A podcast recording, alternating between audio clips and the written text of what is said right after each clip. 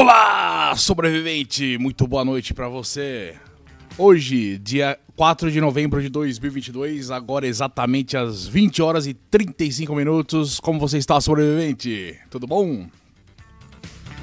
Já estou vendo aí Esmalzinóia pedindo intervenção federal já, exército nos ajude. Agora ninguém ajuda. Agora danou. Bojack Horseman, já estamos na área. Boa noite, Bojack, Esmalzinóia. A gente sempre precisou de ajuda aqui, Esmalzinóia. e ninguém ajudou. O exército né, tá cagando pra nós. Nunca, nunca... O exército brasileiro só serve pra pintar guia de, de calçada. Mas vamos lá, pera aí. Hoje as notícias do dia, vamos ver as notícias do dia. Lembrando que as notícias estão no primeiro link da descrição. Não inventou nenhuma notícia, tá? Embora apareçam notícias absurdas, concordo com você. E são. É, mais uma coisa, o que eu ia falar? Ah, da Rádio Moonshine Brasil. Moonshine Brasil não, puta merda. Da Rádio Armagedon. A Rádio Armagedon, rádio com música. Eu fiz um vídeo aqui no canal, tá solto aí, beleza? Que eu explico direitinho. É, é. Deixa eu ver se eu coloquei. Eu coloquei o link, tá na descrição também. É o, é o terceiro link, tá escrito rádio. Lá no site radios.com.br. Você procura lá Rádio Armagedon. Ou entre no nosso site radioarmagedon.com e vê lá. Vai rolando lá pra baixo. Você vai ouvir a Rádio Armagedon, entendeu? Hoje, ó, tô, tentei levantar uma, um pseudo topete aqui, porque hoje Lá na Rádio Armagedon tá rolando o programa Topete Armado. Vai das 20 horas às 23. Só rockabilly no 50, essas coisas, entendeu? E é isso. Para saber mais da programação é só ver um vídeo que eu postei aí ontem, aqui no canal. Paul Jack Horseman, como você tá, meu parceiro? Tudo em ordem? Ó, deixa eu pegar aqui, ó. Ah, essa semana teve o Halloween, né? O querido festa do Dia das Bruxas. Só que coisas esquisitas aconteceram neste Halloween. Por exemplo, na Coreia do Sul. Olha que coisa de louco. O primeiro-ministro da Coreia do Sul, Han Duk-soo, afirmou nesta quarta-feira que a polícia será responsabilizada por não responder às inúmeras chamadas de emergência antes da aglomeração mortal do Halloween em Seul. Pelo menos 156 pessoas, a maioria jovens, morreram. Olha isso. E dezenas ficaram feridas na noite de sábado, dia 29, quando a primeira festa de Halloween após a pandemia da Covid se transformou em uma aglomeração descontrolada num popular bairro de Itaewon. Transcrições das chamadas de emergências obtidas pela AFP, muitas delas horas antes do desastre, mostram o crescente desespero ante a densidão da multidão. Quando qualquer cidadão faz uma chamada de emergência, é porque é muito urgente e há necessidade de ajuda ou de ação da polícia, declarou o primeiro-ministro depois de uma reunião do governo. Uma investigação sobre as causas da tragédia está em andamento e uma equipe de investigação revistou várias dependências policiais nesta quarta-feira, incluindo as do bairro da dramática ocorrência. Ou seja, 156 pessoas. Tá aqui, ó. Cerca de 100 mil pessoas foram a Itaewon para a celebração do Halloween. 100 mil pessoas foram para a festinha. Tava tudo aglomeradinho, né? Tipo, não podia aglomerar, tava todo mundo no bunker. Aí explodiu. Ah, primeiro Halloween, festa de Halloween pós-Covid, vamos lá. Como não era um evento oficial com um organizador designado, dá bem, senão o cara tá fudido. Não houve controle da multidão por parte da polícia, nem de outras autoridades. Ou seja, a galera se aglomerou pra cacete, aí deu um corre-corre da porra, foi um pisoteando o outro lá e morreu 156 pessoas, 156 coreanos, sul-coreanos. Quero uma sinusite, Guilherme, eu podia aqui, agradeço. a gentileza, mas eu vou passar. Puta merda. Eu, às vezes eu tenho, que coisa terrível, velho. Queima, queima tudo aqui, a face. É, seios nasais. Eu lembro que tirava raio-x a vida inteira disso, cara. Sempre tive esse problema. Guilherme, esse teu cabelo tá lembrando Alfio. o é teimoso. Pode crer. Tá uma bosta aqui, velho. Hoje é pra, pra, divulgar o, a Rádio Armagedon. o Alf, Alf é foda. Porra, bicho, tô com a garganta seca. Esse, ah, sinusite, o esquema é se hidratar pra caramba. Que aí vai. Como é? Dissolvendo a. Dissolvendo. É, isso aí, o muco. Vai ficando mais. Pra sai mais fácil. Outra notícia de Halloween.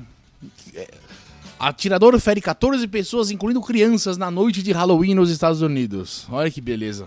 14 pessoas ficaram feridas, entre elas três crianças, após um motorista passar atirando em uma rua de Chicago, nos Estados Unidos. A ação foi registrada no bairro de East Garfield Park durante o feriado de Halloween, tradicional no país, no qual pais e crianças costumam andar pelas ruas e bater de porta em porta pedindo doces. Segundo o canal ABC News, porém, as vítimas estavam reunidas em uma vigília por conta de uma mulher que morreu de causas naturais do bairro. Aí, os caras estavam fazendo vigília do corpo. Aí o cara falou: É, é isso assim mesmo? Pimba! Mais três. Segundo a polícia, duas pessoas estão feridas em, em estado crítico. Uma delas, uma criança de 3 anos. Oh, aí o cara é covardão, mano. Que foi atingida nas duas pernas por um tiro. Os feridos têm entre 3 e 56 anos. Além da criança de 3 anos, as outras vítimas mais jovens têm 11 e 13 anos. Não há registro de mortes. Ainda bem, que o cara né, tem a mira ruim. Segundo o superintendente da polícia local, David Brown, os tiros ocorreram em questões de segundos e ainda não há clareza sobre a motivação do ataque. Durante a fuga, o motorista que não foi preso até o momento atropelou uma mulher que também ficou ferida. E em nota, a prefeitura de Chicago, Laurie Lightfoot afirmou que o caso foi mais uma ocorrência de violência armada feita por covardes que atiram indiscriminadamente. Pois é. Lá os caras têm arma e não tem consciência, né, velho? Halloween by GTA. Agora, a melhor notícia do Halloween é essa aqui. É assim, é, é, é porque é engraçado. É tragicômico, vamos dizer assim. Essa aconteceu no Brasil. Cadê? Aluno usa fantasia de Hitler em festa do Halloween de colégio no interior de São Paulo. Uma festa de Halloween de um colégio Pre de Presidente Prudente, interior de São Paulo, repercutiu após um aluno se fantasiar de Hitler na noite dessa quarta-feira. A foto compartilhada pelo próprio colégio Cotiguara mostra a criança com roupa e bigode semelhantes ao usado pelo ditador nazista e exibindo uma faixa com a suástica. Olha que merda, cara. A imagem mostra a decoração temática de Halloween e a criança ao lado de colegas fantasiados, por exemplo, de bruxa e caveira, e um Hitlerzinho, tipo o Eric Cartman. Após a repercussão negativa, o colégio apagou a foto em que o aluno aparece e divulgou nota de retratação, reconhecendo que errou ao permitir a participação do estudante na festa. A instituição ressaltou que a festa foi designada como a Noite do Terror e disse que a fantasia poderia retratar o horror que Hitler representa. Não, não, não, não, não fala merda, velho. Não... Fez merda, assume que fez merda e acabou. Sem prévio conhecimento dessa escola, um dos alunos compareceu caracterizado como Adolf Hitler, o que, no contexto do encontro, retrataria o horror que essa figura representou historicamente, disse. O colégio disse ainda que irá realizar uma ação pedagógica destinada a pais e alunos para rememorar as atrocidades e os crimes cometidos durante o regime nazista. A deputada federal por São Paulo, Sâmia Bonfim, afirmou em suas redes sociais que irá tomar providências para que os responsáveis pelo caso prestem esclarecimentos e sejam responsabilizados. A apologia ao nazismo é um crime previsto em lei. Ué, não foi a criança nem a escola. Foi o. Bom, a, os pais da criança que fizeram a merda, né? E a escola de, a, deixou também, errou também, errou. Que tirou foto e postou. Porra, vê que o moleque tá de Hitler. Fala, mano, volta pra casa. Chama a mamãe, liga lá. Ô mamãe, vem aqui. Aí sim fala, ó, isso aqui é inadequado. Eu lembro uma vez no South Park, eu tava assistindo. Era noite de Halloween, aí o Eric Cartman apareceu de Hitler. Aí o, chefe, o chefe que acusa ele, oh my god, com medo. Aí daqui a pouco a diretora chamou o Cartman, o Cartman, isso não é legal, né? Vamos fazer o seguinte, vamos fazer uma fantasia de, de fantasma, né? Que, que tem um lençol aqui, a gente faz de fantasma. Aí fez como se fosse da Ku Klux piorou ainda o bagulho. Aí o chefe passou, oh my god, mano. South Park é foda, né? Pela licença poética. Cara, que terrível, né? A escola ainda cagou. Puta, eu lembro desse episódio, porra, esse é horrível, velho. Que, que é engraçado, esse seriado é brabo. Essa não é do Halloween, mas, ó, Motociclista leva choque de taser e é engolido por bola de fogo nos Estados Unidos. Um motociclista foi engolido por chamas depois que foi atingido por uma arma de choque da polícia durante uma perseguição nos Estados Unidos. De acordo com a emissora norte-americana CNN, um policial estadual tentou parar uma motocicleta que não tinha placa visível nos arredores da cidade de Little Rock. Os agentes explicaram que o incêndio ocorreu porque o homem carregava uma mochila com um galão de gasolina dentro. Puta merda.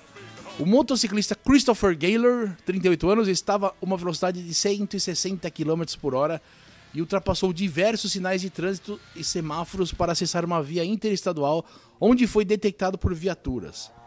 A polícia estadual informou que assim que percebeu que estava sendo perseguido pelos guardas, Gaylor saiu da rodovia.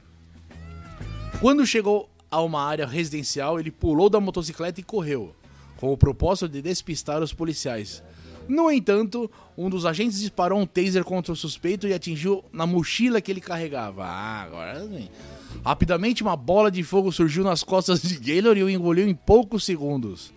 Aí tem um vídeo no, na reportagem aí do Twitter que o bicho vira o, o motoqueiro fantasma. O incidente foi registrado pelas câmeras de segurança do, da viatura. As, as, imagens mostram os policiais gritando: Ele está pegando fogo! e tentando apagar o fogo com um extintor de incêndio. Os policiais prestaram atendimento médico ao motociclista até a chegada da ambulância. Giller permanece hospitalizado, mas com quadro de saúde estável e boas condições de recuperação, segundo a corporação. Tá de boa. Ele enfrenta acusações como fuga criminosa, falta de registro, condução com carteira suspensa e direção imprudente. Pelo menos não. o fogo não tá, né, gerando uma multa. Parece piada aquilo. Cara, que merda. Olha, tá tudo no, na descrição, é no primeiro link da descrição tem essas notícias bizarras. Parece mentira, né, cara? Outra notícia internacional, essa aqui vem da. Peraí, peraí. Da China. Homem ganha milhões na loteria e recebe prêmio fantasiado para a esposa não descobrir. um homem que ganhou 220 milhões de wons, equivalente a 153 milhões de reais, na loteria de Guangxi, na China, foi receber o prêmio fantasiado, porque não queria ser identificado pela família. é, para ninguém pedir dinheiro, né? Segundo a mídia local, ele manteve a vitória em segredo até mesmo da esposa e do filho. Identificado apenas como Lee, pelo jornal Nanning Evening News, o homem tinha comprado 40 bilhetes, todos com a mesma numeração, e acertou 7 números, caralho, ganhando 5,48 milhões, equivalente a 3 milhões de reais para cada ticket. Puta vida, o cara comprou 40. O sorteio foi feito no dia 21 de outubro e ele foi receber o prêmio no Centro de Distribuição de Loteria de Guangxi, no dia 24 de outubro. Para receber o prêmio, o homem fez uma viagem de trem e ficou o fim de semana hospedado em um hotel. Eu passei dois dias dormindo no hotel e nem saí do quarto porque não queria perder meu bilhete, afirmou. O ganhador misterioso doou 5 milhões de wons cerca de 3,5 milhões de reais para caridade no local. Porra, né? Não vai nem fazer falta isso.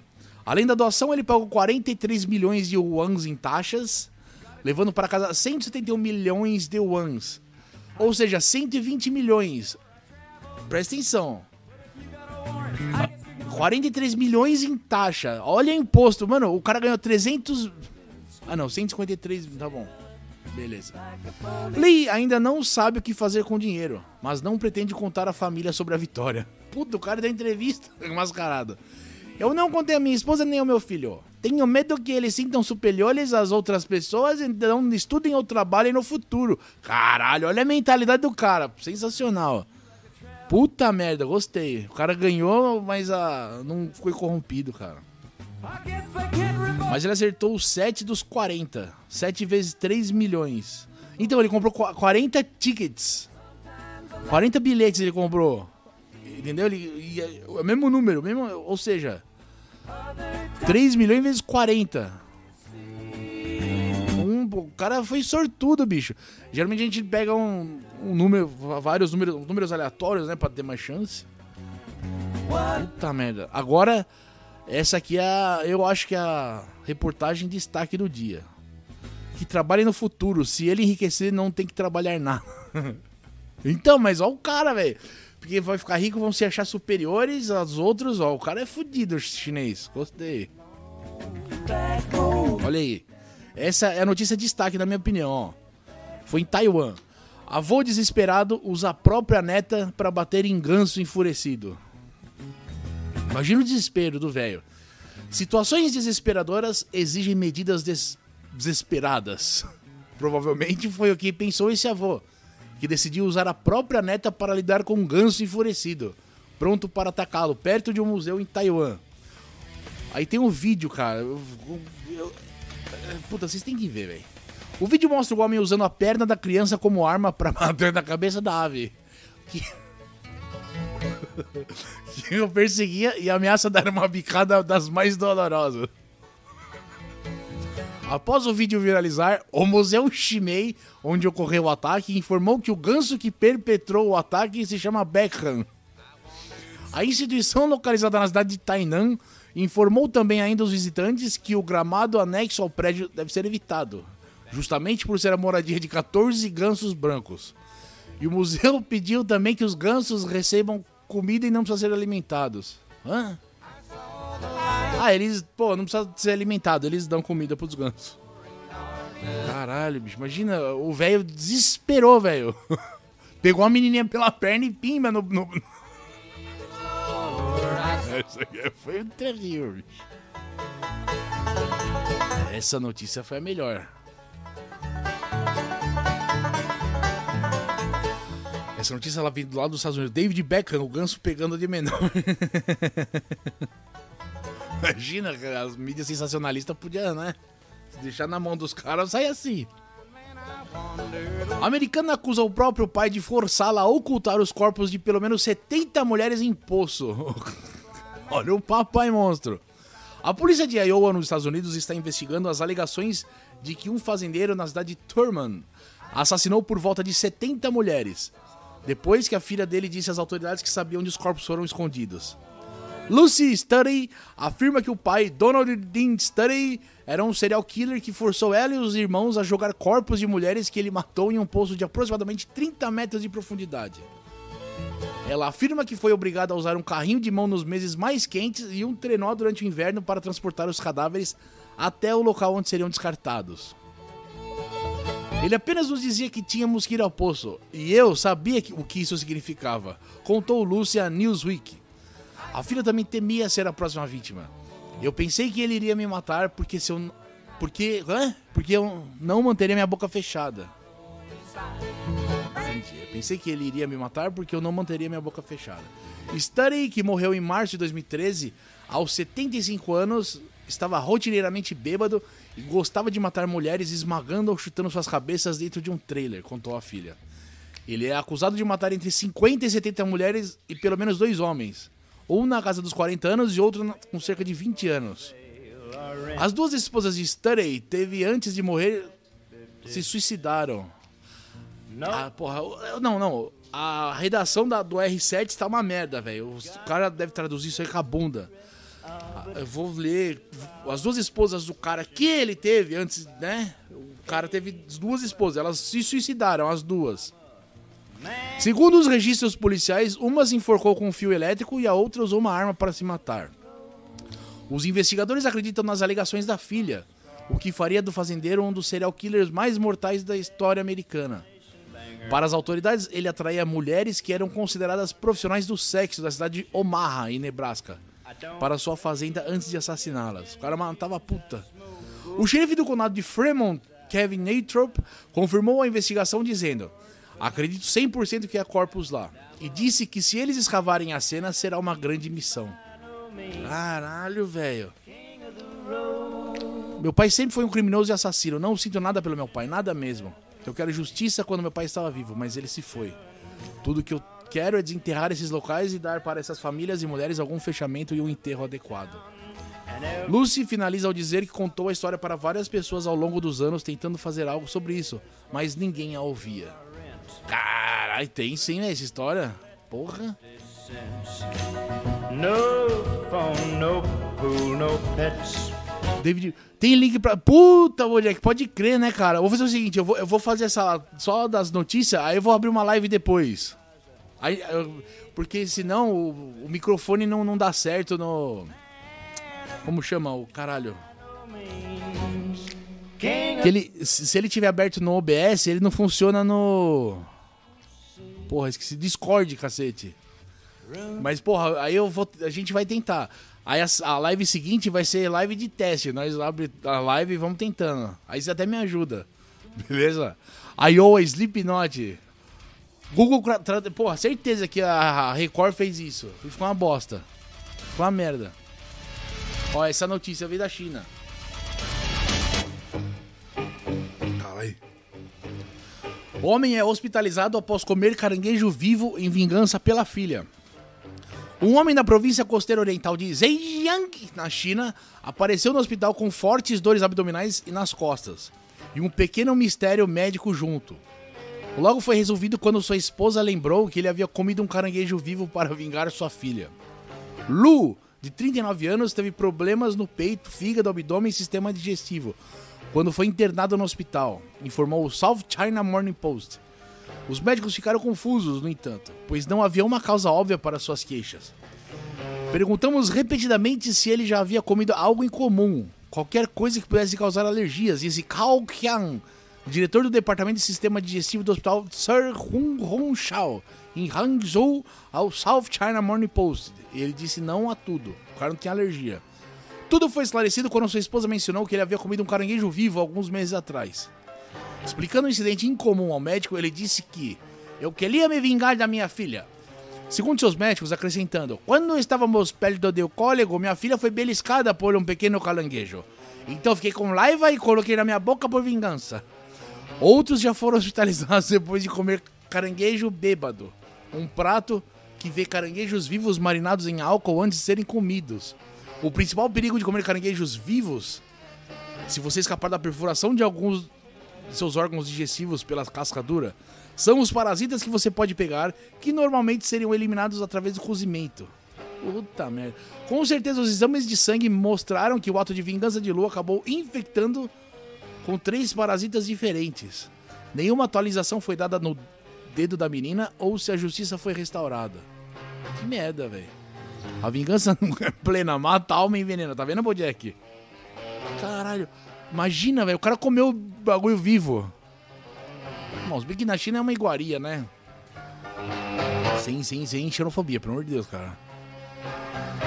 Família. Ó, essa aqui, vamos ver de onde ver. Outra notícia da Austrália. Família transforma cachorro de estimação que morreu em tapete.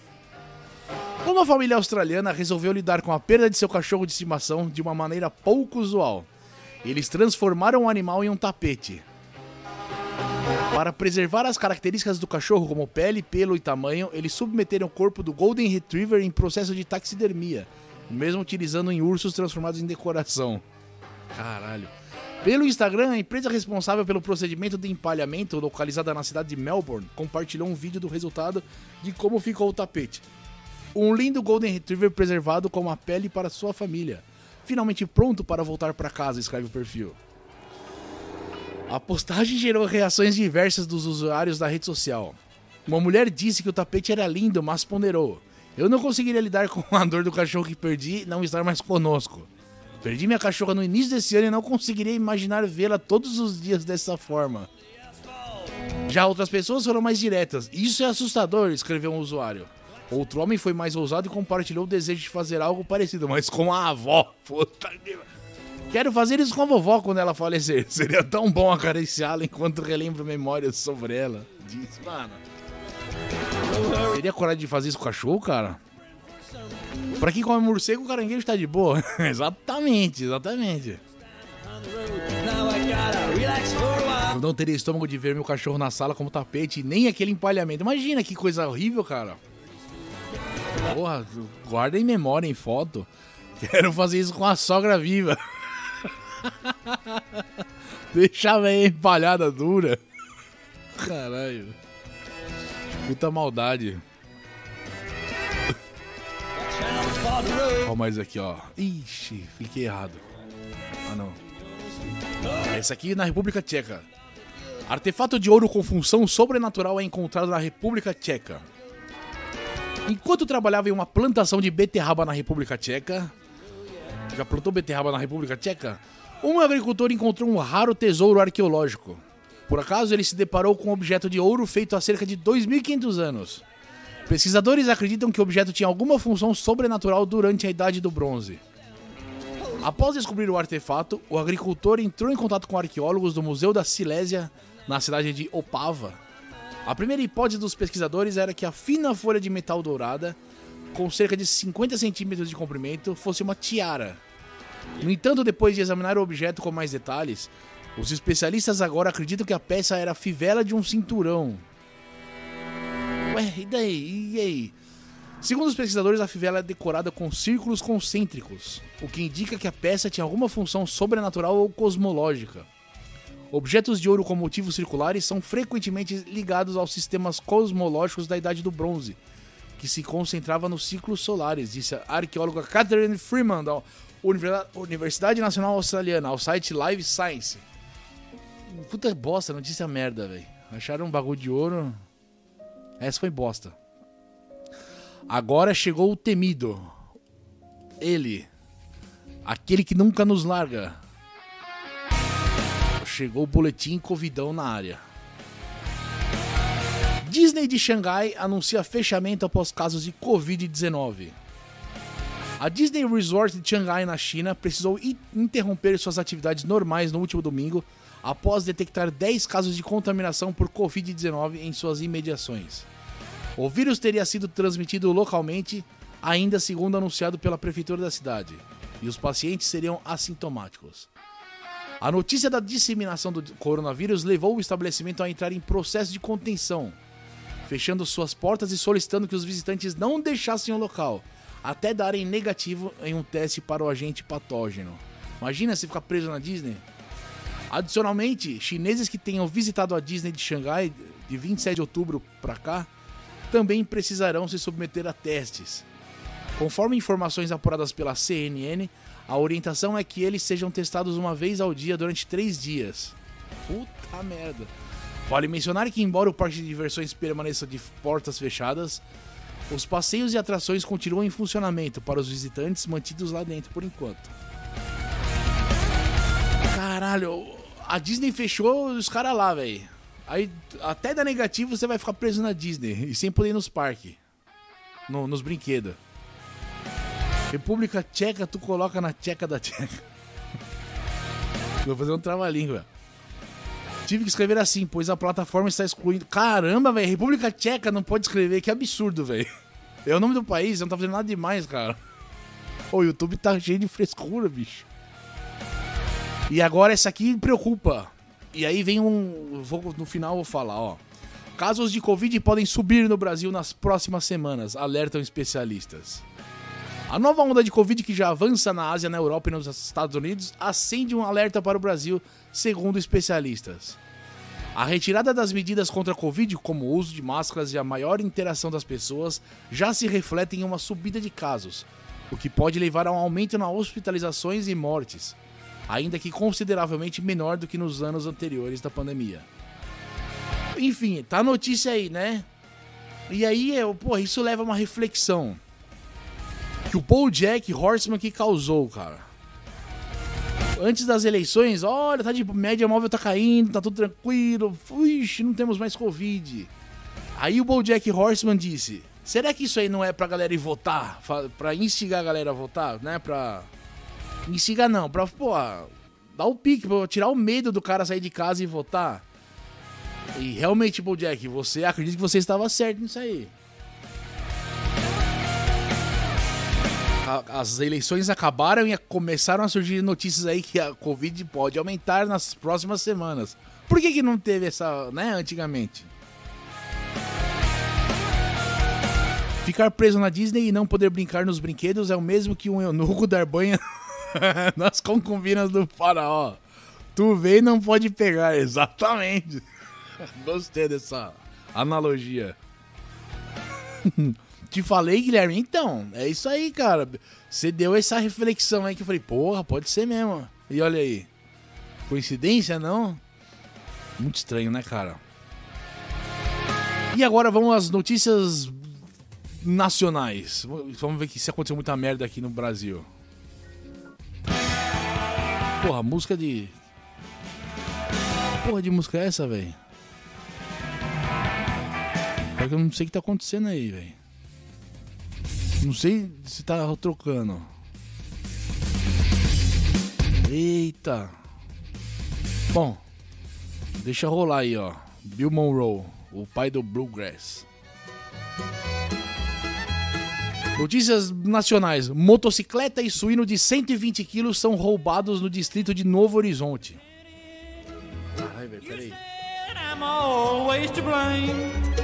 Por volta das 20 horas da quarta-feira, a polícia militar foi acionada para se deslocar a uma propriedade rural localizada em uma linha no distrito de Novo Horizonte, em Marechal Cândido Rondon, para atendimento de uma possível ocorrência de roubo. No local, em contato com o solicitante, o mesmo relatou que trabalha com criação de suínos e que por volta das 16 horas chegou à propriedade dois homens e um veículo. Que um deles já é conhecido, pois o segundo solicitante já havia aplicado um golpe em situação anterior, não sabendo informar maiores dados do indivíduo. O cara roubou um porco, bicho. O solicitante contou que o acusado, juntamente com o segundo indivíduo, mediante ameaça, exigiram um porco. Me dá um porco! Ele disse que negou e que tentou correr até o carro para sair do local e ligar para a polícia, pois na sua propriedade não há sinal de rede móvel. O acusado, contudo, de posse de um machado, correu atrás do homem e ameaçou, dizendo: Se colocar no papel, nós vamos voltar e você vai ver que é bom. Em um momento de distração dos acusados, ele conseguiu fugir correndo e retornar. E ao retornar, notou a falta de um porco de aproximadamente 120 quilos e de sua motocicleta Honda CG Today, cor vermelha. Diante dos fatos, foi lavrado um boletim de ocorrência, orientando o solicitante e repassado o ocorrido à rede policial, sendo na sequência iniciadas buscas na tentativa de encontrar os autores e a motocicleta roubada. E o porco, caralho? Já era, virou churrasco. O suíno é pra fazer um churrasco e comemorar o roubo da motocicleta. Agora, agora tá tudo se encaixando. Puta, mas tá roubando porco já, velho. Meu amigo. Olha isso aqui. Essa também foi trágica. Homem pula de ponte em Juiz de Fora gritando: Exército, salve o Brasil! E pulou da ponte. Um homem ainda não identificado pulou de uma ponte no bairro Manuel Honório, em Juiz de Fora. Era pouco depois das 6 horas da manhã e, antes de pular, testemunhas ouviram ele clamar por intervenção militar aos gritos: Exército, salve o Brasil! O Corpo de Bombeiros Militares de Minas Gerais foi acionado para resgatar o homem. Assim que os militares chegaram ao local, ele se jogou no rio Paraibuna, que passa debaixo da ponte e corta a cidade da Zona da Mata. Puta merda. O CBMMG, é o Jornal de Minas, informou que o homem foi socorrido e encaminhado para o hospital de pronto-socorro mais próximo pelo SAMU. Cara, é muita doideira. O pessoal tem que aceitar, velho. A democracia é essa, né, velho? porra, voltou, a maioria ganhou, acabou, velho. Não. Foi resgatado e internado no hospício, no mínimo. Imagina, cara. Exército, ajuda o Brasil e se jogou. Porra. E não morreu. Agora, outra notícia aqui, isso é um exemplo. Esse é um exemplo de, de cidadania. É um exemplo de, de respeito. Se liga, se, se abrir aqui a. Ih, não tá abrindo a notícia? Porra, abriu? Não abriu. Porque assim, o que deu de confusão entre petistas e bolsonaristas é, não tá no papel. Eu não tô conseguindo abrir a notícia, velho. Vou ter que caçar aqui. Puta, não tá abrindo. Enfim, a notícia é assim, ó. Vou ler. Petista ganha carro de 200 mil apostado com bolsonarista. É isso, o cara apostou. Bolsonaro vai ganhar não vai, o Lula vai ganhar. Aí o cara perdeu a aposta e pagou, cara. Fez valer, aí abriu, abriu, abriu, abriu aqui. A vitória de Luiz Inácio Lula da Silva no segundo turno das eleições para presidente da República trouxe muita alegria para o comerciante petista Jailton Pinto Cardoso. Afinal, seu candidato venceu e hoje ele recebeu do amigo e bolsonarista José Hércules da Silva Júnior, o tio Chico, o Volvo apostado às vésperas do pleito no valor de 200 mil. Caralho, belo carro, né? Esta é a segunda vez que o vencedor da aposta, que mora em Olinda, em Pernambuco, ganha do tio Chico, que mora em Recife. No primeiro turno, eles apostaram 20 mil reais em seus candidatos de preferência. Mas com a vitória de Lula, Jailton levou a melhor. Nesse segundo turno, a aposta foi mais longe. O olindense se comprometeu a entregar sua BMW, também avaliada em 200 mil, caso Lula perdesse. E já o recifense tio Chico colocou em jogo um Volvo, que será entregue amanhã ao amigo, cumprindo promessa feita em caso da derrota de Jair Bolsonaro. Estou muito feliz, já falei com o Chico, está tudo certo, declarou Jailton ao UOL. Amanhã será entrega e vai ter vídeo mostrando tudo. A aposta foi firmada no escritório de um advogado. Olha isso, velho. Amigo dos dois e tio Chico garante que, apesar de triste com a derrota das urnas, não está chateado com a perda do veículo. Imagina, cara. Somos amigos de infância, fazemos negócios juntos, sempre nos ajudamos mutuamente. Agora é seguir trabalhando, focar em levar a vida. Ei, olha que exemplo, cara. Para o bolsonarista, é importante é que a política nunca interferiu na amizade entre ele e Jailton. Ele até chegou a gravar um vídeo no TikTok. Ah, aí tem que se fuder, velho. Falando sobre a derrota de seu candidato, avisando que fará uma outra publicação para falar sobre o Volvo que será entregue ao amigo, desejando boa sorte ao novo presidente e aos eleitores que o escolheram. Que bosta, velho. Ou seja, tá vendo? Não é porque o do outro ganhou que eu vou ter que sair da porrada. Tá valendo mais hoje em dia numa rinha de petista bolsonarista do que rinha de galo. Caralho, tá, tá feio negócio. O nível que chega a doença ao postar carro em polícia. Pois é! Os caras tão, tão cagando pra eles, velho. Então foda-se. Os caras perderam 200 mil, velho. Um... Caralho, é revoltante. É revoltante essa merda. Imagina, velho. Mas tá aí. O que importa é o respeito aí que não tá tendo, né? Os caras querem se matar. Essa aqui ocorreu. Outra nacional, no Rio Grande do Norte.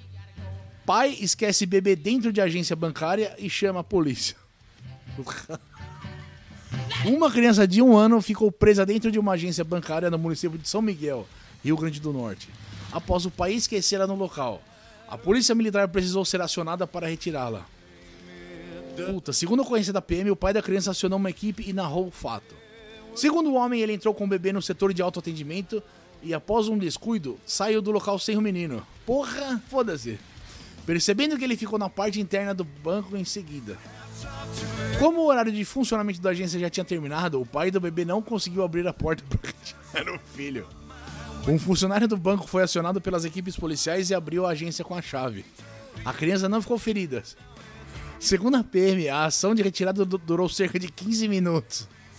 Meus amigos, o cara levou a criança e esqueceu, velho. Que é? Mas eu não vou julgar o cara, né? É tanta corrida no dia a dia que é normal, bicho. É normal isso aí. Acaba sendo normal. Peraí, peraí. Essa aqui, ó. Essa é. Também tá. Ó, é um vídeo que eu recomendo assistir aí. Você clicar no link e ver essa notícia, o vídeo é maravilhoso. Triste, é triste, mas é curioso, curioso. Não maravilha, curioso. Carro funerário deixa caixão cair e o corpo fica exposto na rua. Um vídeo de câmera de segurança flagrou o momento em que o carro de uma funerária deixa cair um caixão com um corpo no cruzamento da rua São Sebastião com a Avenida Jerônimo Gonçalves em Ribeirão Preto, São Paulo. Na cena, gravada na madrugada por volta das 3h40, é possível observar que, após um incidente, um ônibus municipal passa e ainda derruba a tampa da estrutura. Passou o cruzamento. O carro funerário foi, caiu o caixão. O ônibus nem viu, é, passou assim, ó, lambendo assim o caixão e tirou a tampa. E o... Puta que pariu. As imagens que circulam nas redes sociais mostraram que o corpo ficou exposto por um tempo na rua. Até que, em dado momento, um taxista aparece e puxa o caixão para fora do cruzamento, tampando novamente. É triste, é triste. Não vou... Eu tô dando risada de nervoso, pra não chorar. Porque cacete, imagina que azarado. A criança ficou igualzinha a capa do Nevermind. Desesperada lá, bicho. Tem que sair do, do banco. Esta notícia aconteceu em Fortaleza. Homem flagrado furtando vibrador se arrepende e paga 599 reais pelo produto. O homem flagrado furtando produtos íntimos de uma loja de sex shop no bairro Edson Queiroz, em Fortaleza, se arrependeu e entrou em contato com o estabelecimento para pagar o vibrador levado do local, que custa 599 reais. Caralho, o bagulho é caro, bicho.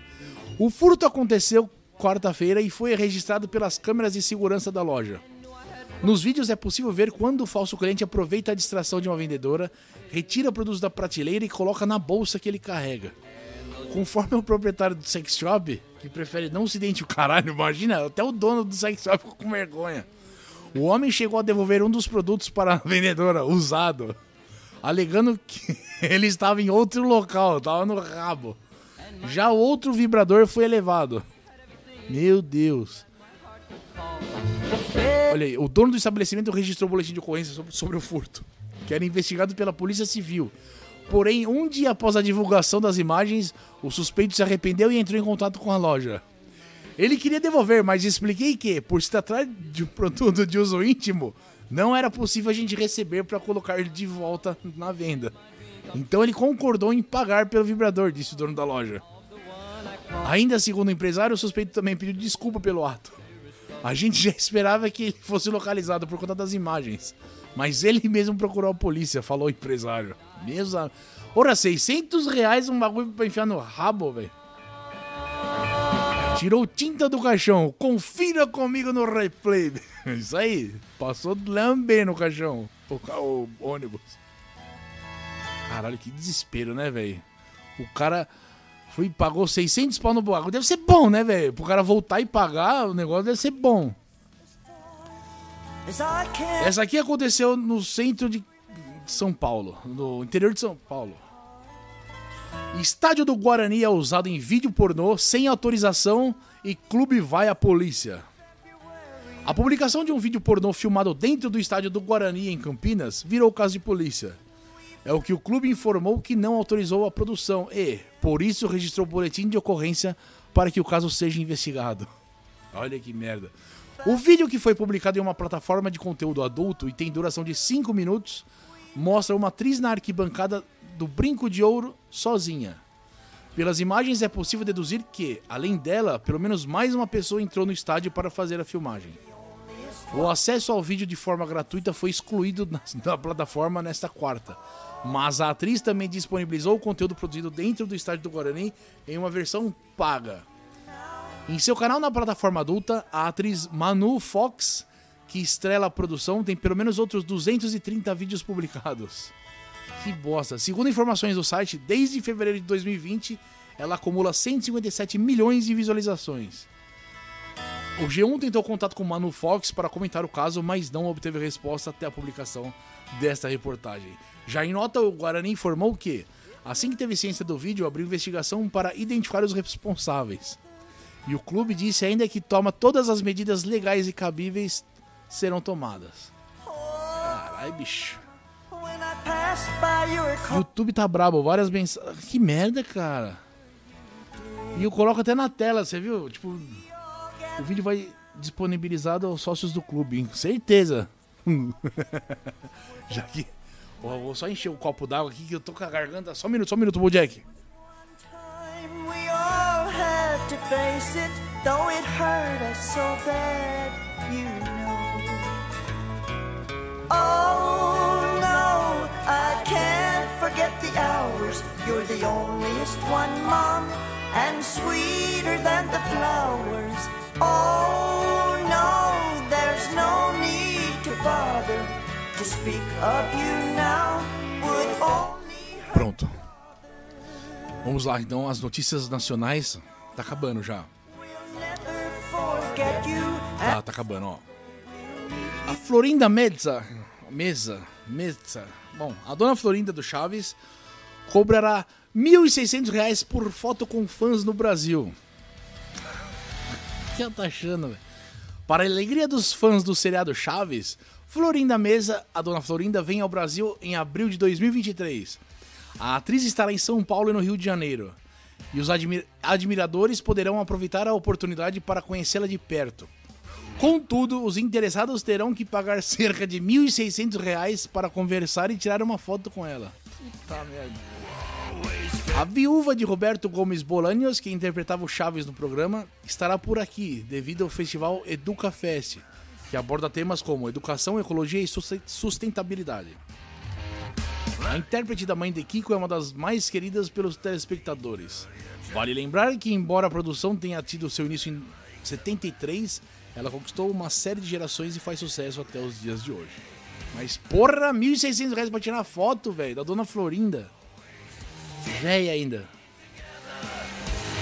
Florinda está na miséria para fazer isso e os otários vão pagar. Certeza que vai ter gente que vai pagar. Bicho, 1.600 reais pra tirar foto com a dona Florinda. Pelo amor de Deus. Por esse valor ela tinha que dar até. Enfim, vou ficar quieto pra pensar bobagem.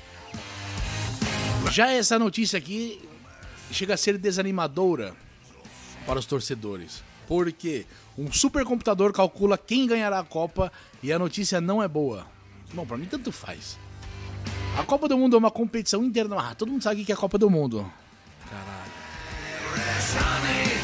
Olha, velho. Puta merda. Eu devia ter lido antes. Olha, os caras enrolam a reportagem.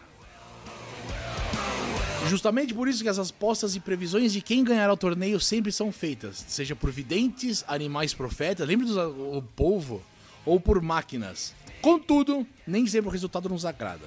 Por exemplo, você ficaria feliz se outra seleção sul-americana ganhasse a Copa do Mundo 2022? Para mim, tanto faz. Por mais que grande parte dos brasileiros tenham carinho pelas equipes. Ah, Meli, que, que cacete de reportagem, velho, enrola. A Argentina enfrentará muitas partidas acirradas ao longo da fase eliminatória e a final será praticamente no cara ou coroa, definiu a pesquisa. A Argentina vai ser. Esse estudo foi. Esse estudo feito foi chamado de The Most Important of All Important Forecast. Traduzido como a mais importante de todas as previsões inúteis. Ah.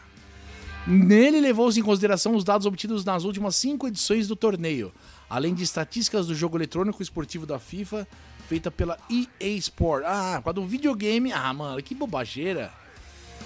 De acordo com o estudo, a final será disputada entre as seleções de Cristiano Ronaldo e Messi. Há uma grande probabilidade de que a final entre Argentina e Portugal seja decidida nos pênaltis, sendo a Albiceleste a que conquistaria vantagem. A Albiceleste é a Argentina. Isso se explica, pois ao longo de sua história em Copas do Mundo, a seleção sul-americana venceu 4 de 5 disputas de pênaltis, com 77% de aproveitamento nos chutes, enquanto Portugal deve a decisão disputada em pênaltis apenas uma vez, quando perdeu para a Inglaterra em 2005. Enfim, foda-se. Foda-se a Copa. O computador tá achando que vai dar a Argentina campeã e o. A final vai ser Argentina e Portugal. Eu vou imprimir uma montagem minha com ela e revender mais barato. Cantando Florinda, porra! Tu viu que a Jojo Todinho e a Débora Seco vão comentar a Copa? Eu, caramba, eu vi isso em algum lugar. Imagino que essas senhoras entendem de futebol. que bosta, o Jojo Todinho, velho. Portugal na final. Estudaram para falar essas besteiras. Portugal não chega nem na. Pois é, Portugal todo mundo põe uma puta expectativa e se fode de cara, né? Sempre foi assim. Ah, falando em previsão, até que a vidente lá da transmissão passada acertou que o Lula ia ser presidente. Agora ela falou que em 2023 o Bolsonaro vai ser preso. Vamos ver. Mas ela não falou que ia ter greve de caminhoneiro, por exemplo. Agora chegou ele, sim. Vamos ver quem faz aniversário no dia de hoje. Hoje, dia 4 de novembro, o Regis Tadeu falou da Débora Seco. Ô BR, velho, ô Mori, tamo vivo. Porra, quanto tempo, meu porra, velho. Como você tá? Tamo aqui, velho, fazendo transmissão ao vivo da Rádio Armagedon. Só notícias filé, filé, mas tá no final. Ó, agora os aniversariantes do dia. Porra, a gente tem que se voltar a falar, fazer os gameplay. Caralho, velho. Que foda. Ó, em 1756 nascia Anthony van Robocken um mercante né? holandês e proprietário de navio. Não sei quem é. 1790 nascia Carlos Antônio López, o primeiro presidente do Paraguai. Em 1816, William Polk Hardeman, um brigadeiro general da norte-americano. Que bosta, não conheço ninguém aqui, velho.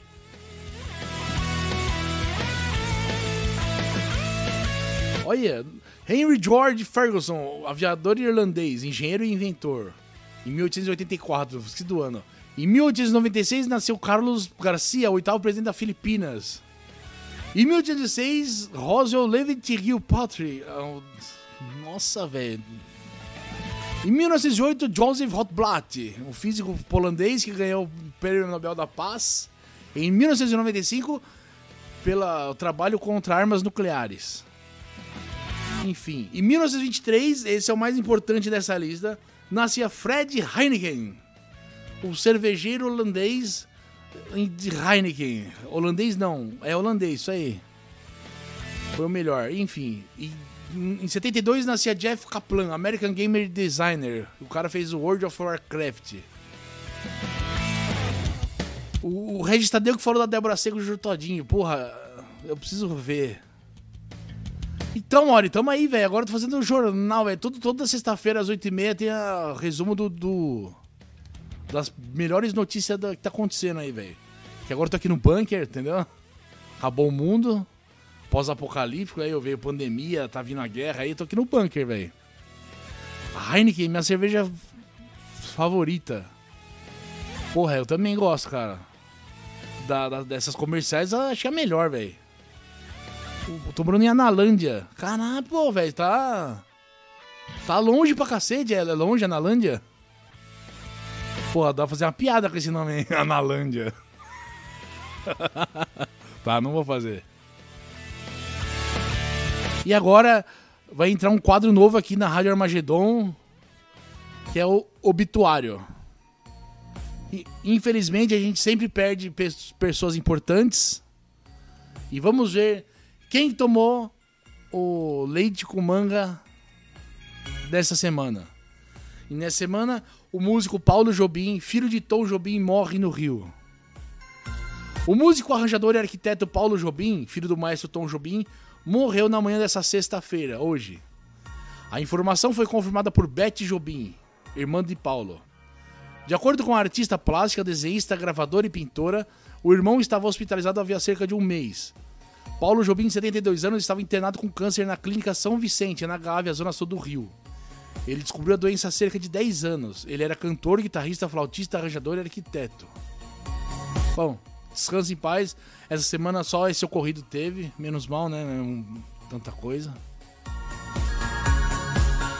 Do lado de Pirassununga, então é, long, é longinho, cara, perto de. Puta merda, Pirassununga. Eu sei que eu passei para uma vez fui para Franca, é perto, é no caminho. O Guilherme não presta. Então, é um novo quadro aqui, cara. Agora é o. O nosso obituário da Rádio Armagedon. Mas voltando pra live aqui. Acabou. Se liga, eu vou encerrar essa live. Eu vou só dar um jeito na louça. Aí eu vou abrir uma live pra gente testar o Discord. Se liga, amor, eu tô com o Discord lá. Quer ver? Eu queria tentar testar uma live e entrar. Ah, porra, ia ser legal. Aí vamos tentar entrar na. Eu queria transmitir, tipo o chat pra live, entendeu? Desse canal.